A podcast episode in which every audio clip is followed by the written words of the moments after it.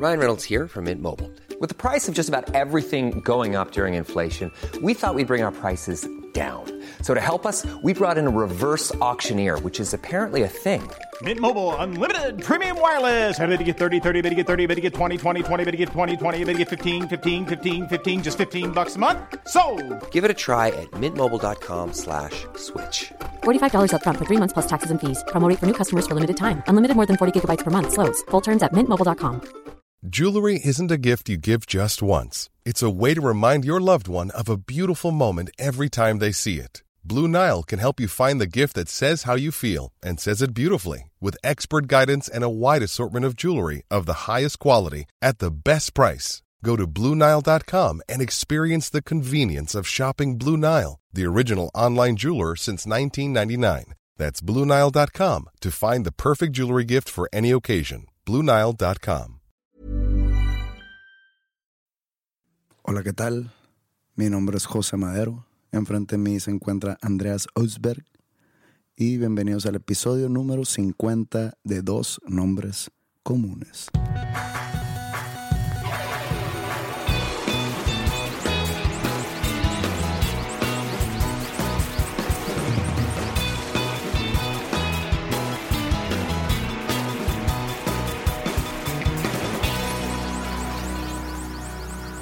Oye, ¿a ti te da de repente cruda moral? ¿Cruda moral? Sí. Creo que llevo mucho tiempo sin sufrir cruda moral. Yo lo tengo más o menos seguido. A ver, espérate, ¿sabes qué es cruda moral? Ok, déjame doy mi definición entonces de la cruda moral. Que es el que te pasaste de copas y el día siguiente te quedas, híjole, qué tantas cosas dije anoche. O sea, no es, no es peor que eso. O sea, cruda moral puedo entender que puede ser que, híjole, ¿con quién me acosté anoche? No es... No es, Es ese que todo tipo va de la mano. O sea, cruda moral se hace cuenta. Ay, cabrón. ¿Qué hice? ¿Por qué me vine con ella? O puede ser eh, que al día siguiente, después de pues, una borrachera o una noche de fiesta, que te habla alguien, oye, si te acuerdas lo que le dijiste a Juliancito, de que le dijiste, no sé, le faltaste el respeto a su mamá o algo así.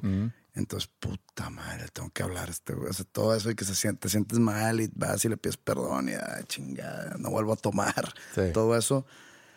Pero creo que incluye más cosas que no simplemente es con actos que vienen de una borrachera.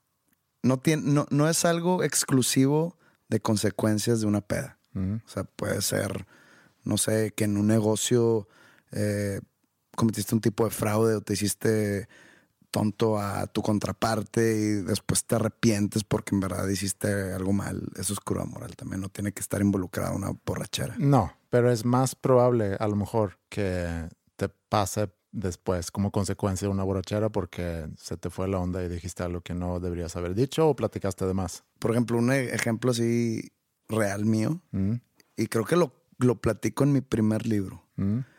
Eh, suena, suena muy mamón, ¿no? En mi primer libro, fíjate que este, oh, Llevas dos libros más que mucha gente. Tienes el derecho de decir que tu primer libro, tu segundo libro. Ok, gracias por recordármelo. Pero bueno, en el Pensándolo bien, pensé mal, cuento una historia donde tuve un problema en un show de panda. Mm, Con todo, todo estaba mal. Guitarras desafinadas, cables este, Con falsos. con falsos contactos, eh, mis monitores sanca su madre, no escuchaba mi voz, pedí, todo estaba mal. Y haz de cuenta que cometí la estupidez, esto fue hace mucho. Mm, Cometí la estupidez de mof- no, no mofarme, de pedorrear o regañar a mi Guitar Tech en el micrófono. órale. Algo dije. Obviamente se acabó el show, no pude dormir por la cruda moral. Al día siguiente en el avión, enfrente de todo el staff, le pido una disculpa que, oye, este, en verdad me siento bien mal por ese pedo, no vuelve a pasar, eh, espero me perdones y pues si no, yo entenderé cualquier cosa que quieras hacer.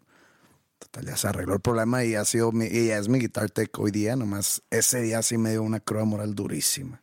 Te pregunto porque yo el sábado en la mañana me quedé un poco con dudas sobre qué tanto hablé anoche. Salimos el viernes Y casi siempre me pasa. Cuando salgo y me, me tomo un poquito de más, a lo mejor, no anduve tampoco que me tenías que cargar por la ciudad para, para llevarme a mi casa, pero siempre me quedo pensando en eso. Y creo que hay gente que son a lo mejor más sensibles a eso y que anal- sobreanalizan eh, cualquier cosa que hayan dicho y se preocupan por, por cómo los van a percibir los demás. A lo mejor es eso. Pero creo que la sensibilidad ahí sería en la parte receptora de la habladuría, no en el que habla de más. La sensibilidad radica en la persona que escucha esa habladuría, más bien. Radicaría, si es que existe. Pero pues siempre, siempre es de que, oye, ayer, este, o sea, si me estás preguntando que si el viernes eh, fuimos a ver a Chetes en su concierto en el Café Iguana, que si el viernes dijiste cosas de más, yo te voy a decir que no. Y no pasó. Pero donde sí hubieras dicho cosas de más, yo igual te diría que no, que no te preocupes. O sea, no, no, no, existe el... Fíjate que sí, güey. Fíjate que sí, este... Pues empezaste a decir que pues mi novia tiene buenas nalgas. Pues no. Pero este... Entonces, este... Bueno, entonces no me preocupo. No te preocupes. Bueno, estuvo buena la salida, como sea. Estuvo bueno. Eh, y el sábado, mis hijas llevan, y sobre todo Mila, la, la más chica, lleva una semana o más exigiendo que pongamos el pino en la casa. Y cuando yo era chico en Suecia, yo creo que lo mencioné cerca de Navidad, también aquí en el podcast del año pasado, que nosotros empezamos a decorar y poner pino ya muy cerca de Navidad, por el día 20, por ahí, más o menos. Y cuando tú entras en una relación, independientemente, en, mi- en mi caso, una relación con una persona de otra cultura, de otro país, otras tradiciones por completo, cualquier pareja cuando se mudan juntos tienen que acostumbrarse a, a sus diferentes tradiciones, porque cada quien llega con un equipaje de su casa y que siempre en mi casa se hizo así. Y empiezas y tienes que medio negociarlo. Entonces yo al principio, por ejemplo, me negaba de poner el pino antes del día 15. Y la razón por qué es simplemente cultural Sí. o porque te da flojera y dejas todo para después. No, no, no, era, era una cosa cultural y muy tonta, pero es, así son las tradiciones. Hasta que tú te topas con alguien que lo haga de una forma diferente, empiezas a lo mejor a cuestionar por qué tú siempre lo hiciste de cierta manera. En total, ya desde hace años empezamos en diciembre a poner pinos y, y demás cosas navideñas en la casa, pero Mila ya estaba terca y quería poner el pino. Y tanto ella como yo anduvimos algo cansados el sábado. Entonces, eh, ¿También los- se fue peda ahí no, pero se fue, pues quién sabe, se fue a dormir en casa de una amiga, pero eh, no sé, yo creo que no durmieron mucho, pero a No las, te confíes, ¿eh? a las seis de la tarde Hay unos shots así que saben a dulces que... estábamos los dos eh, acostados y dormidos ahí en, en- en la sala. Maya se había ido con unos amigos, a Ingrid terminó poniendo el, el pino solo. Bueno, ya. Ya está el pino en la casa, ya está el espíritu navideño, aunque todavía estamos en noviembre. Pero me doy cuenta también que, que entre más viejo me hago, menos me importan esas cosas y me vuelvo más flexible y, y siento que no hay tanta necesidad de pegarte tanto con esas tradiciones con las cuales a lo mejor creciste. Yo tengo un consejo. Sí, Escoge tus batallas. El pino. pff, Ponlo cuando quieran, me vale madre. Si te vas a pelear, que valga la pena. no era sobre el pino que iba a contar, sino que después vi un documental que se llama The Swedish Theory of Love, la teoría sueca del amor, que no sé si lo hayas visto. No. Bueno, es un documental que en parte habla sobre la gente sola en Suecia. Y mucha gente en Suecia, por ejemplo, pasa la Navidad sola. Y ya que estamos en proceso de adoptarte y que te hagas sueco, hay algunas cosas sobre Suecia que, que te quiero compartir para que estés preparado y para Porque que por no... si me pregunten. Sí, por si te preguntan o, o a ver si, si quieres ya continuar el proceso. Te quiero enseñar un mapa que a mí me gusta mucho, que es un mapa de valores, para explicarte un poquito, y eso tiene que ver con, con lo que ahorita te voy a contar del documental. En un axis de esa gráfica que está describiendo ese mapa, tienes mero abajo qué tan tradicional es el país y mero arriba, qué tan secularizado es el país. Y el otro axis muestra supervivencia y, el, otro, y el otro extremo es autoexpresión. Pero ¿cómo está eso, güey? Tienes tradicional, No, sí entiendo lo de lo secular y tradicional sí, y por qué supervivencia. sí que tiene que ver una cosa con otra. Supervivencia es eh, situación económica del país. Ok. qué tanto vives de día a día para sobrevivir. Y el otro extremo es, entre, entre mejor está la economía del país, Ok. más te puedes preocupar por, por autorrealizarte como persona. Ok. Pero a lo que te quería enseñar es dónde está Suecia en ese mapa. Pues está mero arriba del mero derecho. O sea, muy solo ahí arriba. O sea, muy como un- una cosa muy aparte de todo lo demás. Un país muy secular y Muy progresista. muy progresista y un país con un, un desarrollo económico que permite, porque no habla sobre la economía en sí, porque Suecia no es potencial económica en el mundo, pero hablando sobre la autoexpresión. Y, y quiero explicarte un poquito por qué está Suecia allá arriba solo, en una esquina. A Suecia le iba muy bien después de la, de la Segunda Guerra Mundial, porque no fue afectada por la guerra y prosperó mucho en los 50s y los 60s. Y en los 60, y eso es lo que se platica en ese documental que vi, en los 60, eh, 70, finales de los 60, el gobierno socialista lanzó un manifiesto llamado La familia del futuro. Y lo que querían hacer con eso era romper las estructuras familiares tradicionales. Por ejemplo, liberar a las mujeres de los hombres, papás de sus hijos y los adolescentes de sus papás. O sea, que no haya gente que depende económicamente de otras personas. Por eso, y eso lo platicamos también aquí en algún episodio, cuando alguien cumple 18 años ya es muy común que dices, bueno, ya, ve y, encárgate tú. Y se permite y se puede porque el gobierno facilita préstamos, por ejemplo, para que la gente pueda eh, seguir estudiando eh, sin tener que vivir en su casa. O sea, aquí la idea es, si tú no tienes ninguna dependencia económica, ni de tus papás, ni de tu pareja, tú ya tienes libertad de irte cuando tú quieras. Y por lo mismo, en Suecia ahorita hay mucha gente sola y mucha gente independiente. Por ejemplo, en Estocolmo, casi la mitad de la gente que vive en Estocolmo vive sola. Y hay cada vez más mujeres que compran esperma para embarazarse en lugar de, de buscar una pareja. Y, y, te quería comentar nada más esas cosas para, para que sepas hacia, hacia qué vas. Entonces yo puedo llegar a Suecia y si no tengo trabajo, puedo hacerme un donador de esperma. Mm, sí. ¿Y paga bien eso? Tengo entendido que paga más o menos bien.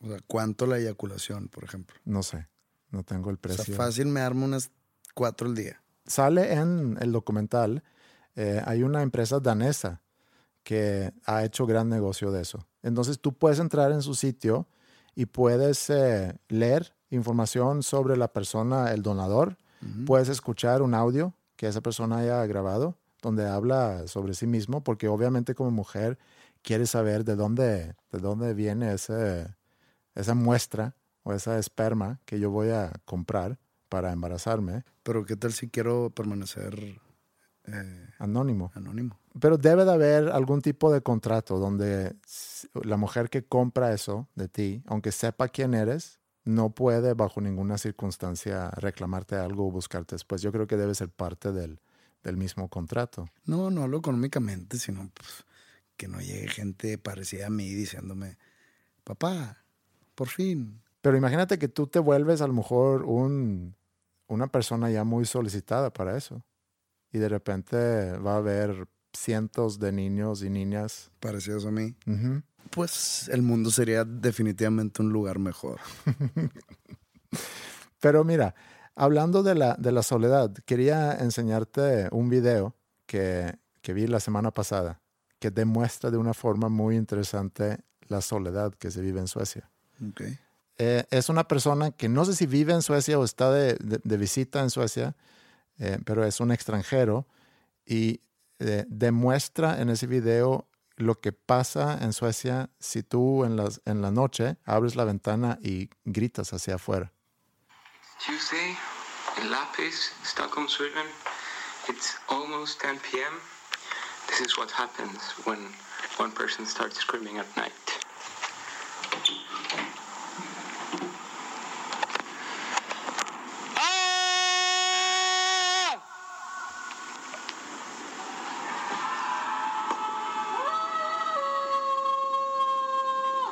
Pedo.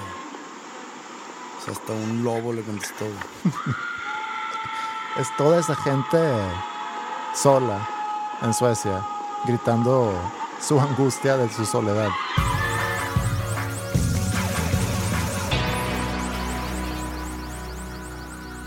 Y hablando de arte, Ajá.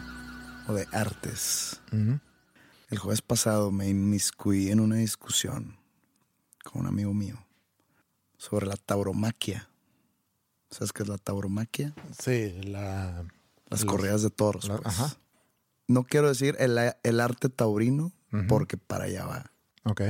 Quitando, quitando el camino todo eso de la tortura de animales, todo eso, porque no va por ahí esto. La discusión llegó a que si la tauromaquia es realmente un arte o no. Ok. Entonces quiero saber primero tu opinión. ¿Es la tauromaquia un arte? ¿Sí o no?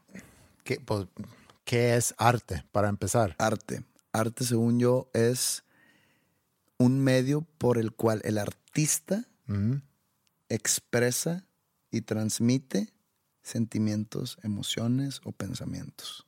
Pues bajo esa descripción, a lo mejor pudiera considerarse arte. Sin, ¿Sí? sin duda es arte para, para, no voy a decir mucha gente, no sé qué tanta gente sigue ese malamente llamado deporte, porque deporte no es. Entonces, arte, Eh, pues yo creo que es más arte que, que deporte.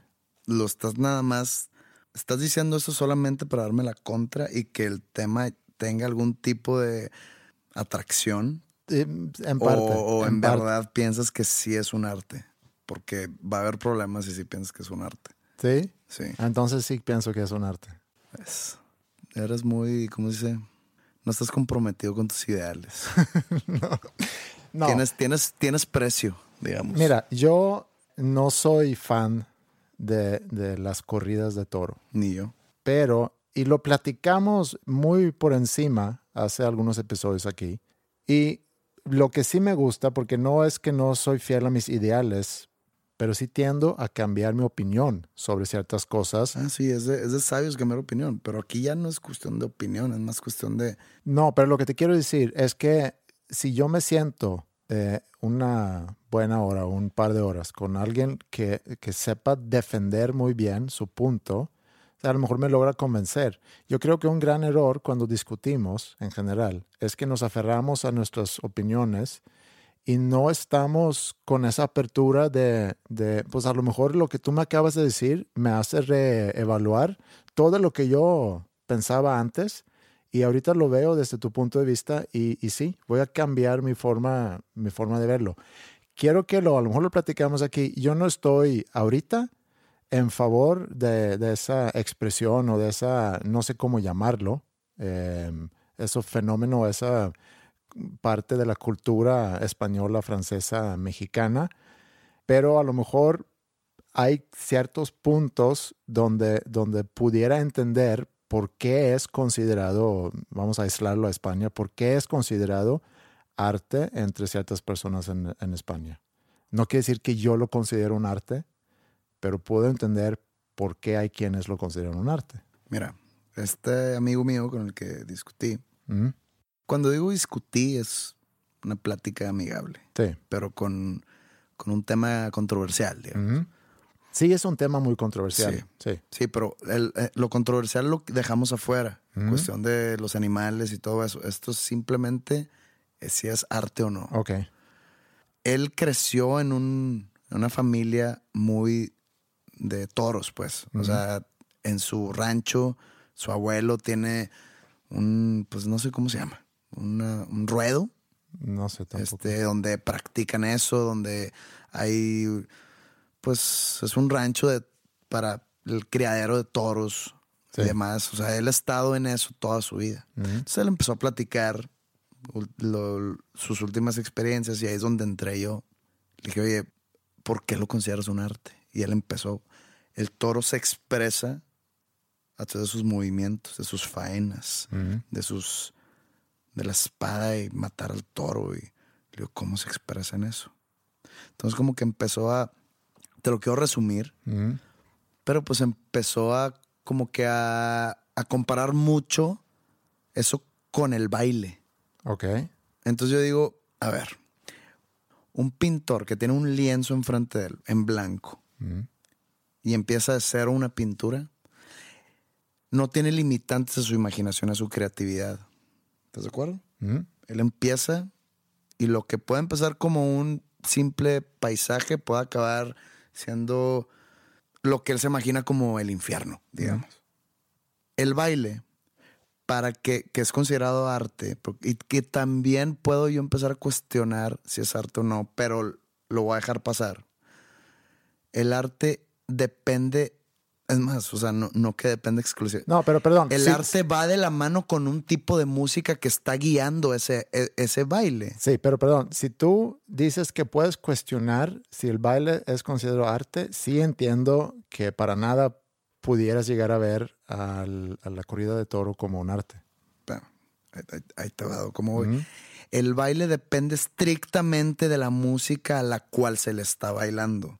No es algo que, a ver, o sea, yo no me voy a poner ahorita a expresarme por medio de un baile, sino una música que me dé el ritmo para bailar. Y no hablo de la salsa, no, hablo más, más bailes más artísticos, son del ballet. O baile contemporáneo. o baile contemporáneo, todo eso. No, no hablo de salsa ni de este hip hop, sí. ni, ni- ni cosas así. Y no es por demeritar esos bailes, pero si de por sí estoy cuestionando lo artístico del baile, me estoy yendo a lo más artístico del baile. Entonces, Depende de la música, ¿no? Pero entonces, Ahí Voy, voy, voy. Entonces, él lo estaba comprando mucho con el baile, que el cual el baile depende de una música. Entonces, yo viendo los toros, digo, a ver, entonces el tenis también lo puedes considerar un arte. Me dice, ¿por qué? Pues el tenista es el solo, no es un deporte de equipo. Igual que los toros, también viéndolo del lado deportivo. El tenista solo, hace movimientos similares a los del toro. El toro tiene una faena que se extiende en su mano, pues ya sea derecha o izquierda, pues se, se entiende y lo hace para arriba o para abajo para hacer el ole. El tenista tiene una raqueta que hace los movimientos iguales para pegarle una bola. Tiene que tener un, un tipo de movimiento muy específico para el saque, igual para, para clavarle la espada al toro. Digo, es muy similar y al tenis no se le llama arte no, porque es un deporte. es un deporte. El, en, en los pro- en los programas deportivos cubren el toro, cubren los toros, no los programas de arte. O sea, en acción, en Deporte B y todas esas cosas cubren los toros. Porque yo he visto que, que está cubierto más como algo cultural que algo Yo deportivo. lo, yo lo veo en, en- en programas deportivos. Ok. Este, no, no sé si en programas culturales, pero en programas deportivos, ahí está. En los, en el ¿Periódico? En los periódicos deportivos, ahí está.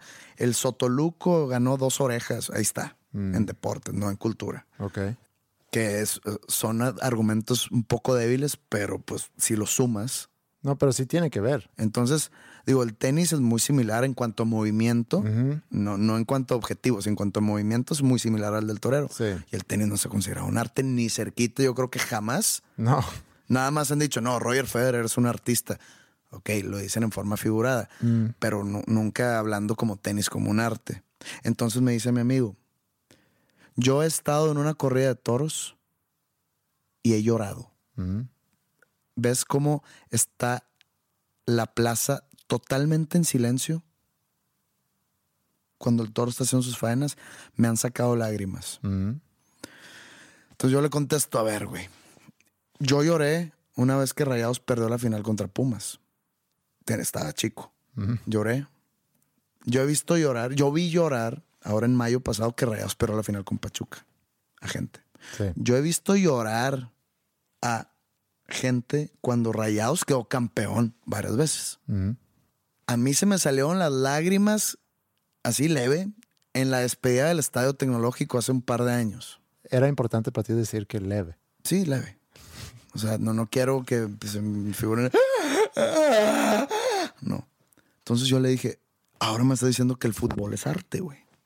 Que dice, no, que lo que hace Leonel Messi es arte. Pues no es arte, güey. Simplemente él juega con las reglas del deporte. Entonces, entonces dije, el, tú lloras por una buena faena, así como yo puedo llorar por un campeonato de rayados. Pero no es arte, es que me está, me está transmitiendo el sentimiento. El torero no está transmitiendo sus sentimientos al hacer una faena. Discúlpame. Puede estar el torero deshecho por dentro y es una faena perfecta que te transmite alegría. Y el torero no te está transmitiendo alegría. Hizo una buena faena. Sí, pero mira, ok. El que te causa lágrimas, algo, no lo, lo... Lo saqué porque él me lo dijo. Sí, pero no lo... No significa que lo que estás eh, viendo es algo artístico. O sea, puede... Lo dije porque él sacó ese argumento para defender lo artístico en, lo- en los toros. que se me hace pobre el argumento. Ahora, entre deporte y arte, eh, el deporte implica una competencia. En la corrida de toro realmente no es una competencia. Pues es tú contra el toro. Pues sí, y no, porque el toro pues realmente no lo tiene de gane. O sea, tú estás ahí Yo para... sé, pero hay toros que los, Sí, sí, que los pero, indultan. pero la competencia es en el caso del tenis. Son dos tenistas jugando uno contra el otro, donde uno pierde y otro gana. Pero no sabemos quién va a ganar y quién va a perder. En la corrida del toro es, o sea, la idea de la corrida del toro, o- o- así se llama corrida del toro, la- de la tauromaquia. tauromaquia. La idea de la tauromaquia es que el torero va a matar al toro. A eso vinieron los dos. Pero no es simplemente eso. Porque si eso fuera el objetivo, el torero saldría con una espada al mero principio. Bueno, y ahí es donde entra la parte que pudiera considerarse Pero espérate, artístico. tú estás nada más, estás nada más cuestionando que con esos argumentos que estás diciendo, que si es deporte o no. Entonces, ok, va, quítale, el, quítale la categoría deportiva. No es deporte, te la doy. Pero por no ser deporte, es arte. como te dije hace rato, puedo entender quien lo considera como arte porque es como que muestra algo y lo es al, al- al- al- al mismo tiempo. O sea, muestra la lucha del ser humano por su vida contra el toro y el toro luchando por su vida y a la vez es una lucha por su vida. O sea, él implica riesgos. Sí, pero pues no. La última vez que chequé el pintar un cuadro, no, no se va a morir el pintor. No, no, no, pero, en- sea- pero, pero un pintor quiere ilustrar algo con su pintura. Sí. Un Ex- bailarín quiere, en una obra, quiere ilustrar algo con su baile. Tú con tu música quieres ilustrar o contar una historia con tu música, provocar un sentimiento. Tu amigo a lo mejor lo que quería decirte es que cuando tú ves al, al torero moviéndose con gracia, la gracia, si podemos hablar del- de la Sí, gra- sí, sí, de con gracia gracia. del toro, que están como que envueltos en un baile, luchando por su vida, los dos al mismo tiempo. O sea, sí puedo entender cómo alguien puede ver eso y decir, es artístico porque está ilustrando Puede ser, la oye, lucha es, de la es vida. algo muy bonito. Es algo, un tipo de so- supervivencia. No sé cómo ponértelo. No sé qué adjetivos ponerle, pero no llega a arte. Para mi gusto, no llega a arte. Y ya te dije los argumentos que me sacó. Sí. Lágrimas, que es como el baile. Ajá. eh, porque pues, lo del baile lo refuté con lo del tenis. Mm. Y lo refuté diciendo que, que pues el baile todavía está cuestionable si llega a arte. Yo sé que sí es considerado. Y yo sé que si hay personas aquí que se dedican al baile contemporáneo, me van a mentar mi madre.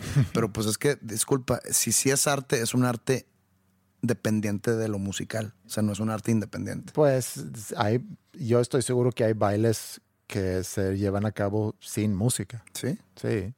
Hay, hay cosas de arte que, o sea, tú puedes ir a un museo. Ahí te va, ahí te- ahí- y esto mismo lo conté.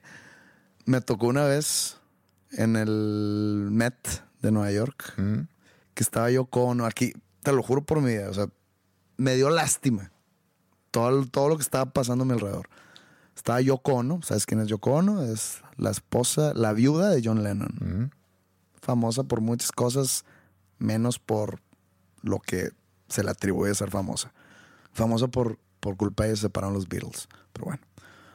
Ella tenía como que un tipo de, exhibición, le voy a decir, donde la exhibición era ella parada Mm, haciendo sonidos de orgasmo, mm. Performance art. performance art. Ujú, Lo pueden buscar en YouTube. Sí. Y la gente, no mames, qué belleza, qué bárbaro, estoy abrumado con lo artístico. Ah, ah, ah. Güey, no mames. Neta, no mames. ¿Qué opinas de eso? Pues no, No mames, no, no, Sí. te voy a frenar antes de que empieces. no, seguramente no me llamaría la atención. ¿Es arte? Sí, es arte. ¿Por cómo hacer arte? Arte si se lo estuvieran cogiendo, estaría, es arte est- para- estaría mira. eh, como que expresándose, pla- expresando placer. No, Nadie se lo está cogiendo. No. Está parada ahí la Sí. señora. Pues está ilustrando algo. Yo me he vuelto mucho más abierto. Yo antes era más así de que eso no es arte, eso es arte. Ahorita estoy un poco en un, pues mira, si es arte para ti, es como con la religión. Mira, si a ti te hace bien, qué bien, tú creas en eso. Perfecto. No quiere decir que yo comparto lo que tú crees. Si esto para ti es arte, excelente. ¿Tú sabes quién es Mariana Abramovich? Abramovic. Mm, hija de Roman Abramovich. No, es una artista eh, nacida en Yugoslavia que también hace ese tipo de performance art, donde ella utiliza su cuerpo para, para hacer su obra. Te quiero enseñar algo de ella y quiero que tú me digas si tú lo consideras arte o no. Deja tú, no me tienes que decir si, si lo consideras arte o no, sino quiero nada más saber, al ver el video que te voy a enseñar, si te provoca algo. Y luego yo te voy a decir lo que a mí me provocó. Pero déjame te doy el antecedente nada más. Ella era pareja de un alemán que bajo el nombre artístico Ulay y hicieron muchas obras eh, juntos. Su obra final eh, para ya terminar su relación, porque ya estaba mal la relación y lo iban a terminar, pero lo iban a terminar con una obra. Empezaron a caminar eh, de la muralla de China, de un lado para otro, o sea, ella en un, en un extremo y él en otro extremo, caminaron y se vieron en el medio y se dieron un abrazo y ahí terminó la relación. Era como darle un final eh, muy artístico a, a su relación. Y luego ella ya siguió sola como artista haciendo diferentes performance art, que no sé cómo se llama performance art en español. Eh, hace unos seis años, siete años, eh, hizo una obra en MoMA, en Nueva York, que eh, pues, se hizo muy famosa esa, esa, esa obra. Se llama The Artist is Present. La artista está presente. ¿Qué es? Ella sentada en, un, en una sala de exhibición, ella en el medio sentado en una silla, enfrente de ella había otra silla y ella estaba ahí siete, ocho horas al día durante ya varios meses y podías tú como espectador sentarte enfrente de ella y tener una interacción eh, visual, nada más en silencio con ella, nada más de verse. E- Eso era. Entonces, era una obra de arte donde tú Se había For- escuchado esto. ¿eh? formas parte de la misma obra junto con el artista mientras todas las demás personas están alrededor viendo. Y obviamente que la gente reacciona de diferentes formas. En el día de la inauguración, sin que ella supiera, llega ese Ulay, su ex novio, su ex pareja, quien no había visto en casi 30 años, y él se sienta enfrente de ella. Y quiero mostrarte ese video y quiero pues, que me digas qué sientes tú al ver ese video. Mira, lo voy a ver, nada más por eh, seguirte la corriente. ¿Mm? Pero contándome esto que me acabas de contar, ¿tú consideras la magia un arte? Los magos. Podría ser considerado Bueno, arte. para mí es más arte que los toros ¿Mm? y que lo que me acabas de contar. Porque ahorita que me estás contando que se sientan enfrente y que la gente ve, se me vino a la mente los magos de Las Vegas. ¿Mm? Sé que es, todo es un fraude, por decirlo de alguna manera, pero pues es arte. Es más arte que esos dos para mí, para mis ojos. Pero, por ejemplo, ¿tú consideras a, a Hemingway más autor que tú? Sí. Autor, sí. Pues él, él, él, él lo ¿O es. más escritor? Sí, claro que sí. ¿Por haber escrito más libros? No, por, su, por el nivel artístico y literario de sus obras. O sea, pero o sea, tú compras y alguien dice es que tú no eres autor. Entonces tú me estás diciendo que también Hemingway está al mismo nivel de artista. No estoy diciendo quién está mejor. No, no, no, yo no estoy Bueno, hablando de niveles. Entonces el doctor César Lozano también. No O estoy hablando de tiene- niveles. libros. No niveles, es Estoy hablando de que uno, tú dices, yo no lo considero arte porque este es arte y eso es mejor. Entonces, por ende, esto no, es arte. No, no, no.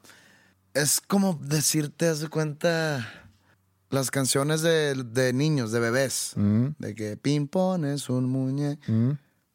O sea, si la pones al lado de, por ejemplo, al lado de las cuatro estaciones de Antonio Vivaldi, pues, ¿cómo, cómo defiendo?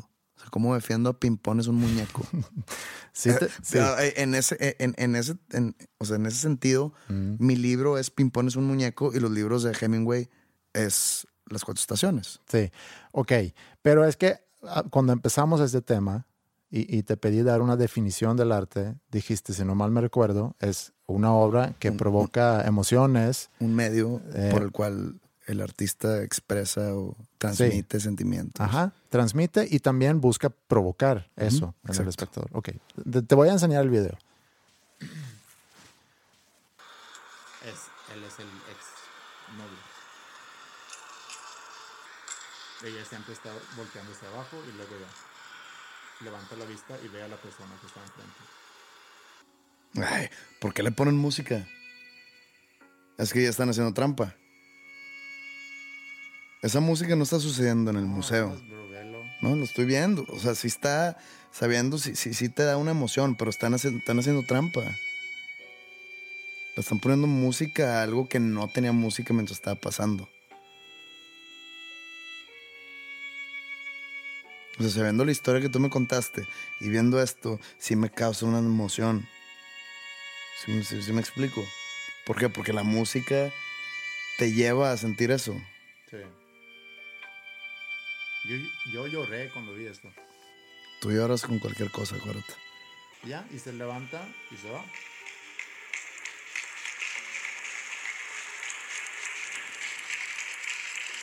La trampa fue la música. Sí. Déjame me siento aquí.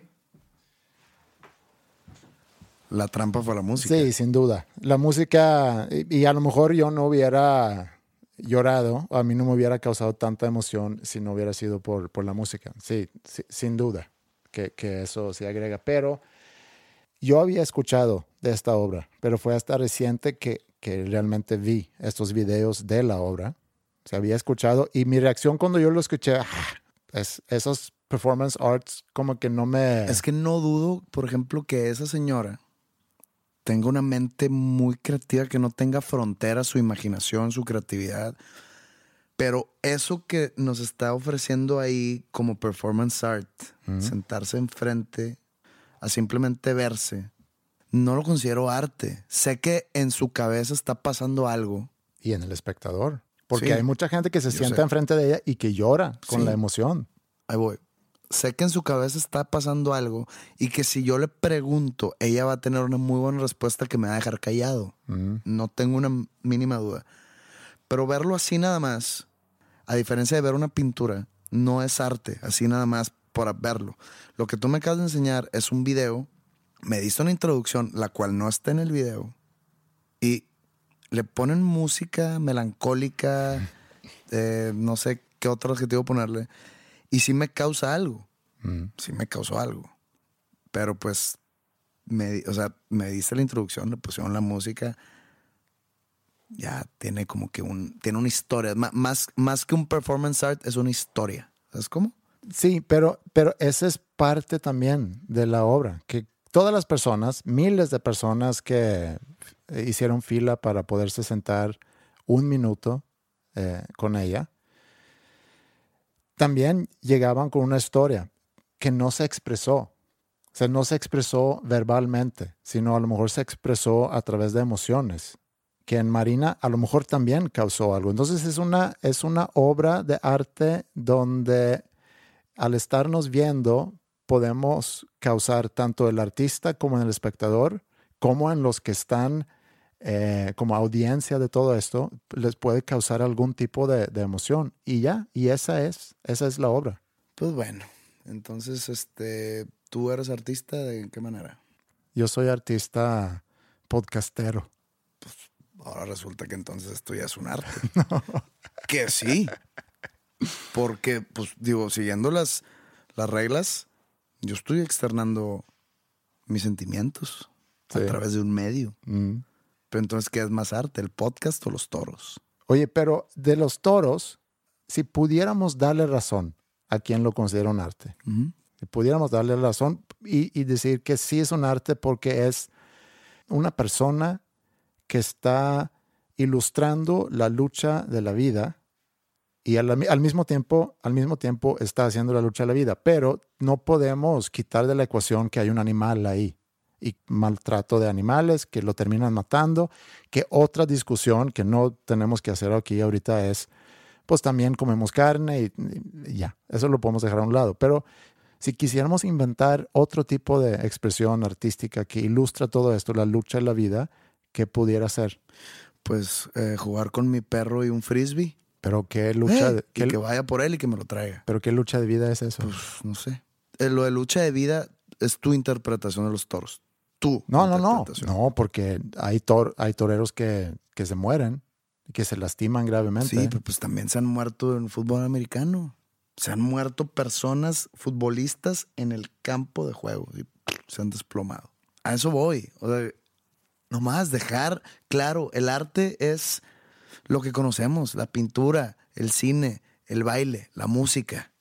No sé cuáles otros haya, pero debe haber más. Cine es el séptimo arte. Pues sí, no, no sé quién lo puso ahí, no sé cuál es el primero. No, yo tampoco. También está la escultura. la- o sea, ahí dejemos, esos son los artes, punto. Ya de que el gritar orgasmos y el sentarte enfrente de alguien o los toros es arte, pues también ve a checar eh, la caca que me eché ahorita en tu baño y es una obra de arte.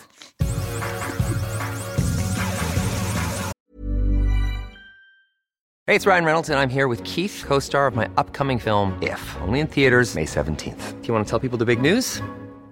All right, I'll do it. Sign up now and you'll get unlimited for $15 a month in six months of Paramount Plus Essential Plan on us. Mintmobile.com slash switch. Upfront payment of $45 equivalent to $15 per month. Unlimited over 40 gigabytes per month. Face lower speeds. Videos at 480p. Active Mint customers by 531.24 get six months of Paramount Plus Essential Plan. Auto renews after six months. Offer ends May 31st, 2024. Separate Paramount Plus registration required. Terms and conditions apply if rated PG. Many of us have those stubborn pounds that seem impossible to lose, no matter how good we eat or how hard we work out. My solution is PlushCare.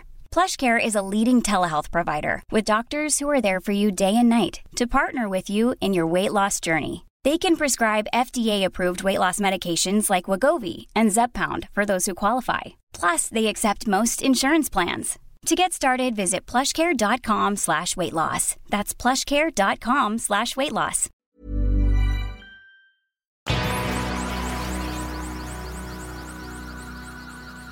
Otra semana más. Nos estamos acercando ya a Navidad, Episodio 50, como que no, no hemos tocado ese tema. que debería haber algún tipo de celebración, dices tú. Pues no, no una celebración, pero una mención. Una mención. El episodio 50. Sí. Digo, mucha gente va a decir que el episodio del Skype no contó, Mm, pero sí fue una angustia muy fuerte para mí y ¿No? sí contó. sí, con No me roben de esa angustia. No, sí cuenta. Y yo no sé si cuando arrancamos esto con el piloto, realmente me imaginé que íbamos a llegar a tener en algún momento 50 episodios, pero sí, aquí estamos, en el episodio 50.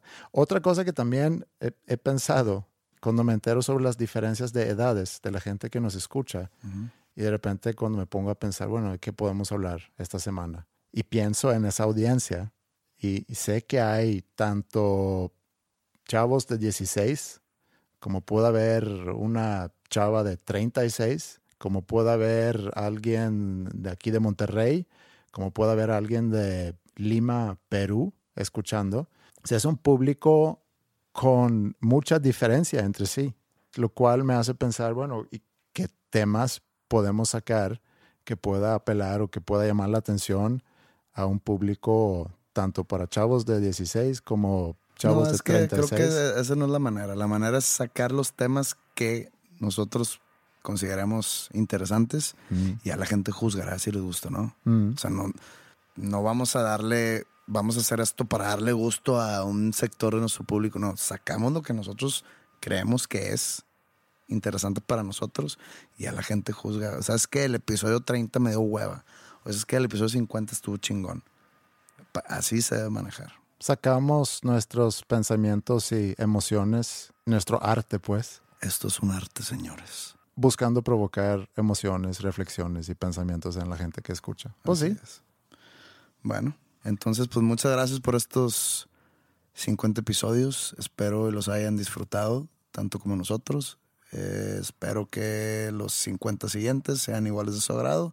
Y ojalá el, nuestro público crezca y crezca y crezca. Pasen la voz. Sí, y eh, métanse también en nuestras redes donde pueden eh, comentar. Eh, estamos en facebook.com diagonal dos nombres comunes, Twitter y por mail si nos quieren mandar también comentarios sobre este episodio o sobre otros episodios o simplemente con sugerencias de temas. lo pueden hacer a podcast arroba dosnombrescomunes.com. Y para terminar con algo musical, tú traes algo especial para nosotros esta semana, ¿no? Así es, hoy primero de diciembre. Por primera vez tengo la oportunidad de darle un regalo a mi público navideño. Mm. A tu público navideño, nada No, más. a mi público, un regalo navideño a mi Ah, ok. público. Una disculpa. Compuse y grabé una canción navideña, Mm. muy a mi estilo. No es una canción así como, ah, Los Ángeles del Señor y ha nacido el niño Jesús, y vengan a cantar, no, es, no va por ahí. Es una canción a mi estilo. La pueden descargar a partir de hoy, primero de diciembre en mi página josemadero.com. Es un regalo para ustedes, mi, mi público que sigue mi carrera musical, no exclusivamente en podcast, sino todo mundo. Ya la anuncié en redes sociales, ya este, debe haber gente que ya la bajó, pero ahí va a estar. Va a estar, tengo entendido que hasta finales del mes de diciembre.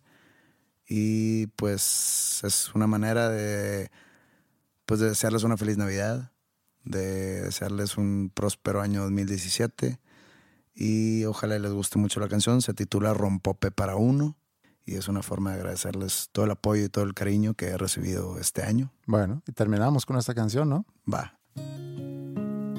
Yo no tengo que regalarles más que mandarles un abrazo muy fuerte. Espero que disfruten esta canción, así como la disfruté yo. Y nos escuchan otra vez en la próxima semana. Me siento hoy como santa sin renos. Suena a gloria, pero esto es sincero. Mañana apenas es 24.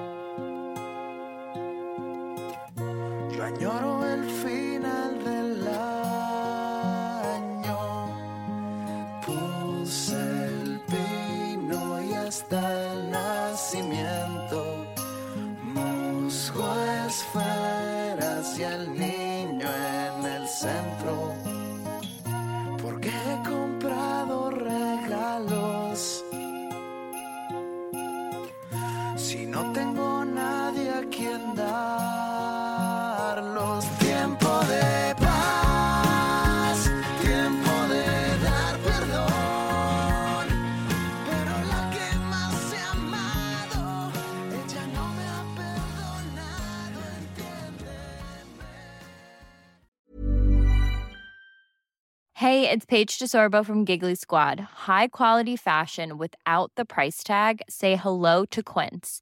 I'm snagging high-end essentials like cozy cashmere sweaters, sleek leather jackets, fine jewelry, and so much more. With Quince being 50 to 80% less than similar brands. And they partner with factories that prioritize safe, ethical, and responsible manufacturing. I love that. Luxury quality within reach. Go to quince.com slash style to get free shipping and 365 day returns on your next order. Quince.com slash style. How would you like to look five years younger? In a clinical study, people that had volume added with Juvederm Voluma XC in the cheeks perceived themselves as looking five years younger at six months after treatment. Look younger, feel like you. Add volume for lift and contour in the cheeks with Juvederm Voluma XC. Reverse signs of aging by adding volume to smooth laugh lines with Juvederm Volure XC. For important safety information and to find a licensed specialist, visit juvederm.com. That's J U V E D E R M.com. Not for people with severe allergic reactions, allergies to lidocaine, or the proteins used in Juvederm. Common side effects include injection site redness, swelling, pain, tenderness, firmness, lumps, bumps, bruising, discoloration, or itching. There's a risk of unintentional injection into a blood vessel, which can cause vision abnormalities, blindness, stroke, temporary scabs, or scarring. Talk to a licensed specialist to find out if it's right for you.